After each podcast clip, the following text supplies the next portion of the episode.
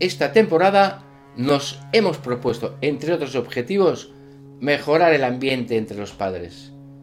Aprovechando esta nueva etapa que iniciamos en septiembre, donde dejamos claro que la formación debe estar por encima de la competición y una vez despejados todos aquellos padres demasiado competitivos que buscan con obsesión las categorías, nos disponemos a proporcionar herramientas a los padres conseguir un ambiente muy agradable entre las 200 familias que forman la entidad. A la escuela de futbolistas vienen todo tipo de personas. Hay padres principiantes que no saben de qué va el asunto, otros muy competitivos que intentamos cambiarles cuanto antes, y los padres normales que traen a su hijo al entrenamiento y pacientemente esperan a que termine. Aseguran que no entienden de fútbol y que no les interesa nada, pero que por desgracia su hijo se ha empeñado en practicarlo y no han podido frenarle. Como ves, hay de todo. Por este motivo iniciamos nuestra batalla desde el primer día dejando las cosas muy claras. La idea que queremos transmitirles es muy sencilla. Cuanto más alejado estés del deporte de tu hijo, más contento lo verás. Y sin quererlo ni buscarlo, más rendimiento dará. Eso no significa que no te preocupes por lo que hace, sino simplemente que no te debes meter en lo que hace, que has de dejarle pues un espacio de libertad donde él pues, se encuentre a gusto sin presión alguna, porque él sabe que tú siempre estarás a su lado a pesar de sus fallos y errores.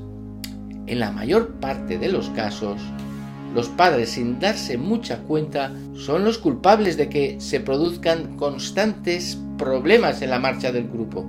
Pero más que meterme con ellos, pienso que no lo hacen a propósito, sino que lo provocan sin buscarlo. Lo que queremos hacer es facilitar las cosas para que en lugar de ser un problema, sean todo lo contrario, una ayuda. Porque hay que decir toda la verdad.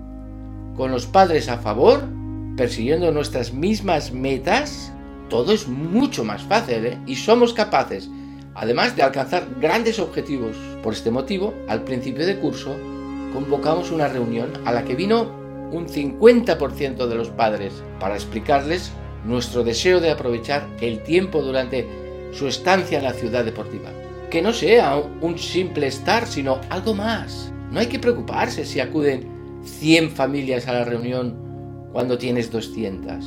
Es normal que la vida no les dé para mucho más. Unos cuantos no han podido llegar, otros se han enterado bien o, no se han acordado de la fecha algunos incluso han llegado, pero tarde, por porque las carreteras están ¿eh? muy colapsadas. Y finalmente un grupo está ya un poco cansado de asistir a reuniones en el colegio, en el piso, en el trabajo, y no les ha importado asistir.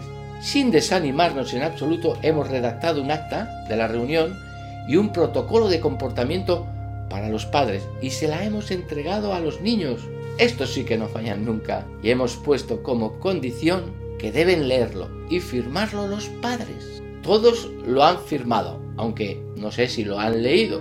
El tema es que ha llegado a la mayoría y eso ya está muy bien. Apartar a los padres de los entrenamientos. En los entrenamientos puedes ver a padres que se traen su librito, otros que se instalan su despachito, en la mesa del bar para seguir trabajando con el ordenador. Unos pues que aprovechan para caminar por los alrededores. Hay quienes les gusta darle a la conversación y se montan unas tertulias divertidísimas donde lo pasan fenomenal. Sin embargo, todavía quedan unos cuantos que se quedan viendo el entrenamiento del niño. No se pierden ni un solo detalle y van comentando todo lo que allí se les ocurre. A estos últimos padres les animamos a que dejen ese espacio de libertad de sus hijos, pero suelen responder con un argumento que es muy comprensible. Es que a mí me gusta verles entrenar.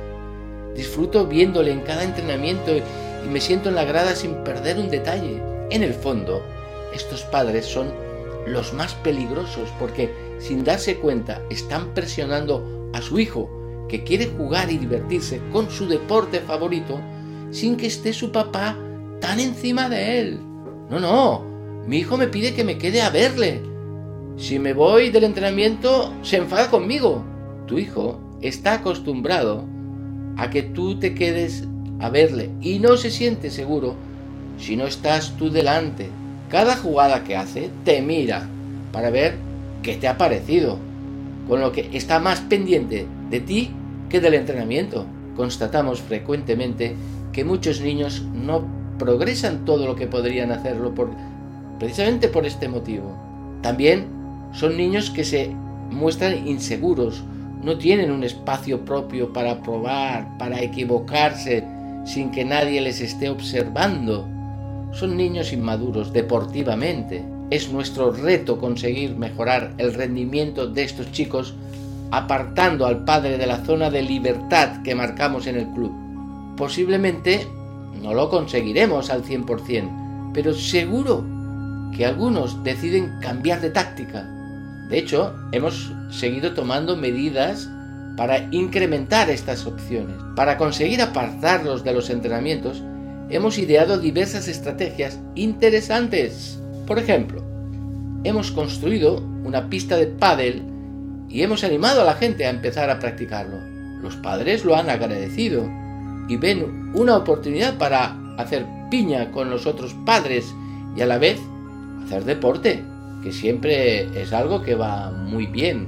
La pista está muy solicitada y se ha mejorado el ambiente. Es bonito ver ahora cómo los chicos están entrenando y al lado hay cuatro padres dándole a la raqueta completamente emocionados. La pista de pádel no es suficiente porque hay todavía muchos padres que no se lanzan a ponerse en pantalón corto. Para ellos hemos ideado un campeonato de ajedrez. Hemos adquirido 10 tableros y muy pronto se va a poner en marcha un campeonato al que estamos seguros que va a ser un bombazo.